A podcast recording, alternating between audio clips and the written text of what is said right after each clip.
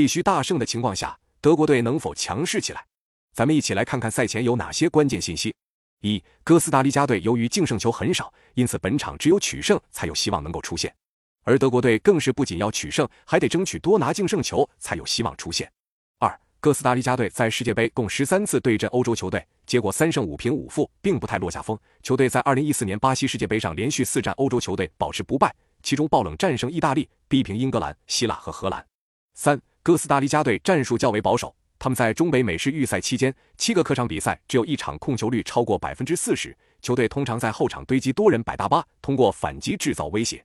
在前两场小组赛中，哥斯达黎加场均控球率只有百分之三十二，两场比赛合计只有四次射门和一次射正。四，在上一场对阵日本队的比赛中，哥斯达黎加首发十一人平均年龄高达三十点六岁，成为本届世界杯最老首发。首发球员中多达八人年龄在三十岁以上。五。德国队在上届世界杯中未能小组出线，而这也是德国队史上唯一一次未能在世界杯中小组出线。如果本届不能出线的话，将是他们第二次无法小组出线，也将是首次连续未能小组出线。六，德国队小组赛两场比赛共完成三十七次射门，仅打进二球，其中还包括一个点球，球队射门转化率比较低。那么本场比赛你更看好谁？